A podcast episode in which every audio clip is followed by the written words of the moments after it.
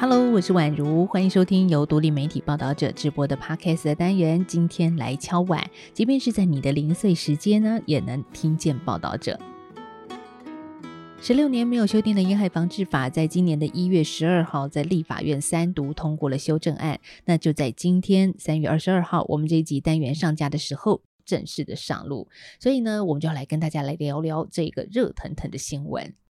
不过先来说，这次修法的重点有什么？其中包括了全面禁止电子烟、纳管加热烟，还有呢，禁止吸烟的年龄从十八岁提高到了二十岁。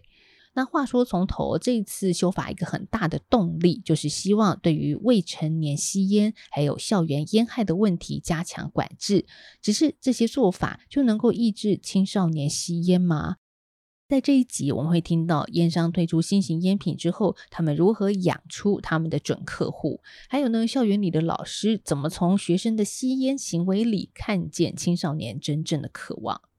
这几年，我们确实也观察到，国中、高中校园的周边呢，好像出现不少像是蒸汽馆、烟雾果汁、烟雾馆这些为名的店面。学生甚至会拿到店面的宣传单，这乍听之下，好像也不太懂这些店到底在卖什么。他们是饮料店吗？还是卖三 C 产品呢？其实啊、哦，他们卖的是电子烟和加热烟这一类新型的烟品，也是各大烟商近年的主力商品。许多新型烟品的载具、外形包装就有点像是科技产品，其实蛮能满足年轻人追求的时尚感的。其实，在二零二零年的时候，报道者已经在关注新型烟品深入校园所造成的危害了。当时，总编辑雪莉接到了一名来自于宜兰的十四岁读者的讯息，希望我们能做相关的报道。因为呢，这位年轻读者就发现电子烟在校园里很泛滥。所以当时啊，团队就花了半年的时间，走访台湾的各地，也深入校园，接触了多位中小学的老烟枪。那为什么叫他们老烟枪呢？因为啊，有人从小学就开始抽烟了，并且也交替使用电子烟。其实这情况呢，如果你想更进一步了解的话，可以回看这篇专题，我已经把链接放在下方的资讯栏了，你可以点进去看看。那今年烟害防治法修法通过之后，这个议题换少年报道者的团队接力关注，继续来追踪这可能影响世代健康的议题。那聊之前有几个关键数字，我们先让你知道。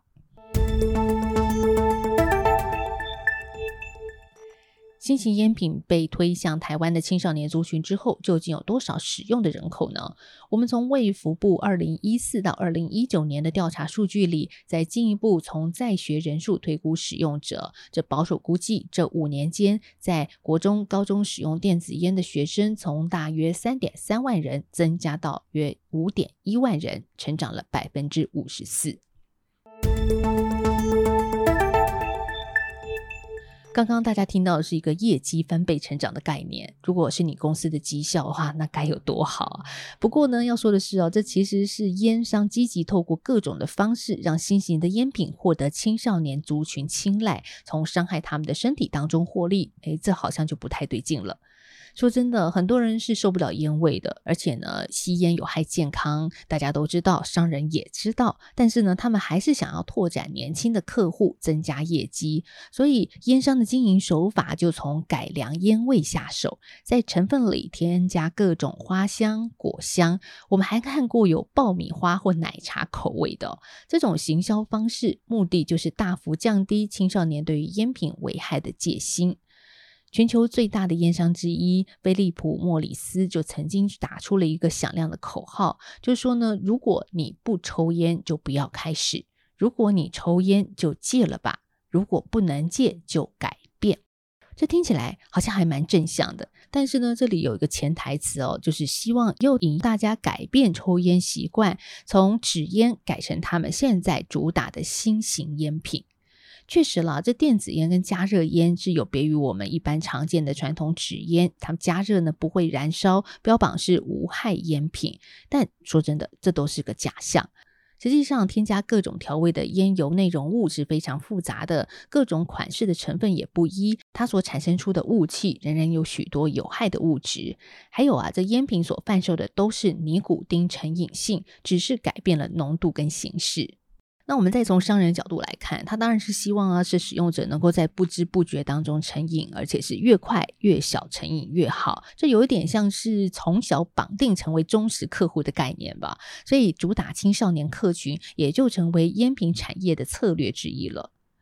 那我们再回到一九九七年的时候啊，台湾开始实施烟害防治法。二十六年来，我们对于纸烟的防治确实是有一些显著的成效，吸烟率也下降不少。那这些年，如果你有注意到烟害防治相关宣导的话，像是歌手蔡依林和周杰伦都曾经担任过拒烟义工。只是这些拒烟行动谈的不只是纸烟而已哦，还明白点出了新型烟品的危害。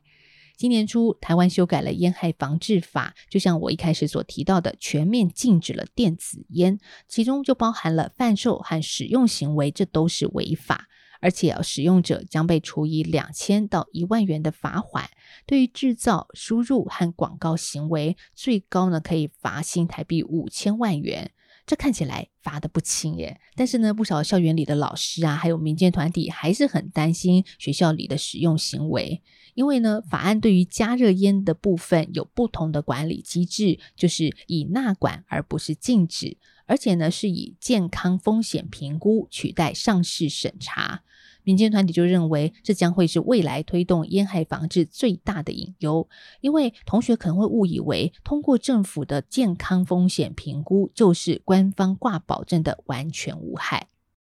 烟品对大家健康的影响已经十分明确了。虽然世界卫生组织啊不断地向各国提出烟草管制的建议，但是全世界只有纽西兰最听话，他们全面落实。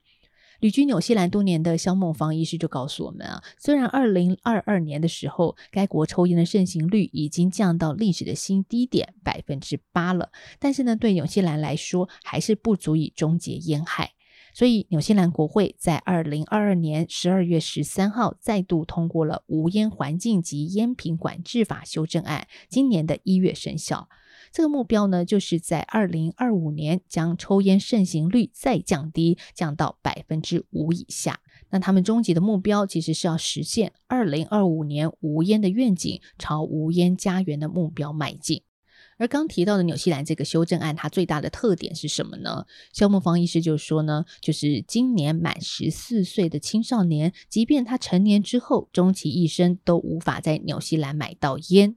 哇，如果我们换算一下年份，更明确一点来说，这出生在二零零九年以后的人是不能在纽西兰买烟的。而且呢，贩卖烟草给年轻人是犯罪行为。而这样修法真的还蛮严格的哦。不过它的目的就是要确保年轻人永远不会接触到烟草。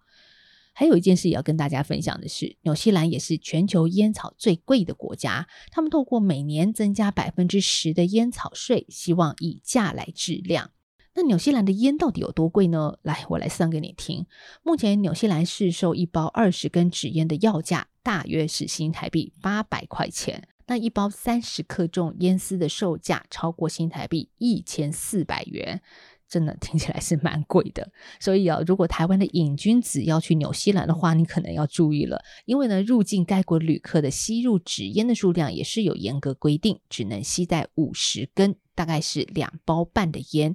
如果你抽完想在当地再买烟，得做好荷包大失血的准备。当然呢，从另外一个角度来想啊，这也可能是你戒烟的好机会啦。不过这个纽西兰刚刚说到了嘛，他们严格的禁烟，但也遭到了一些批评。像有人就认为说，修正案会使得纸烟走私猖獗，黑市交易增加，小商店无法生存。况且呢，纽西兰家家户户几乎都是有庭院的，所以私自种植烟草和大麻早就已经不是新闻了。那希望没有人抽烟的这个想法可能会过于理想化。现实社会里的压力、苦闷，甚至好奇，会导致总是有人会想办法抽烟。全国禁烟将会制造问题，黑帮以及犯罪会更加的严重。好，刚刚我们听到的是纽西兰反对方的意见。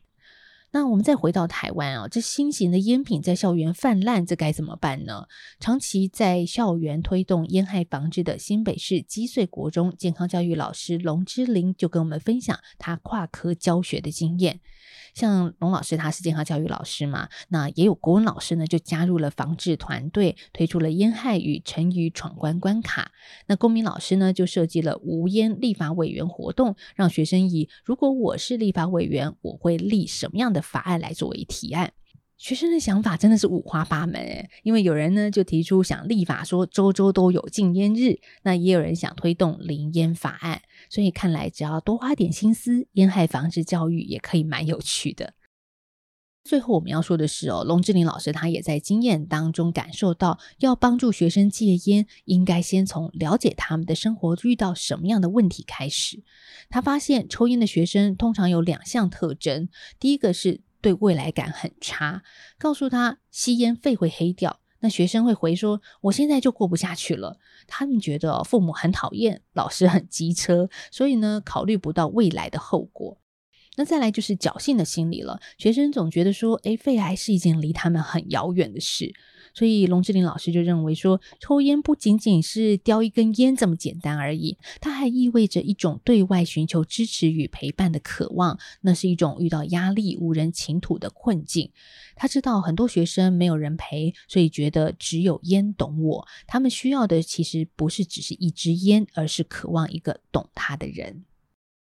今天你听到的这集单元，我们文章呢是摘自于少年报道者的最新专题《新型烟品认知战》。这除了以文字分析修法之后的一个最新规范，提出可能的漏洞，那更特别的是呢，我们也试着以漫画故事的方式来呈现校园的实况。所以，不论你是喜欢文字还是漫画，都可以在其中找到自己的阅读方式。像是有些大人想和孩子谈抽烟不太好，但是又不想太说教，怎么办呢？很推荐大家可以请孩子来看看我们少年报道者的漫画跟文章，我会把文章连接放在下方的资讯栏，邀请你把文章或者是这一集的单元分享出去。那最后呢，还是要来说个警语哦，吸烟有害健康，戒烟就对了。报道者是一个不收广告、没有付费墙的非盈利媒体，如果你心有余力的话，可以透过定期定额单笔捐款的方式来支持我们。我们下次再聊喽，拜拜。